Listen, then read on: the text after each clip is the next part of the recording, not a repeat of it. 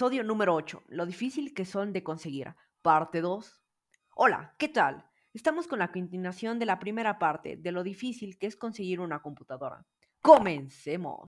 Oigan, ahora que lo pienso, fui afortunado al conseguir una computadora porque obtuve lo que quería.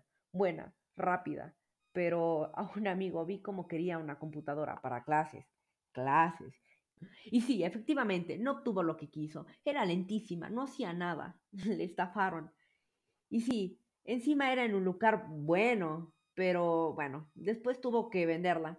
Por eso, siempre investiguen qué modelos son, qué componentes tienen y eso. Espero que no les pasen como a mí, digo, eh, como a mi amigo. Investiguen bien y adquieran sus productos en almacenes de confianza. Se despide su podcastero favorito. Chao.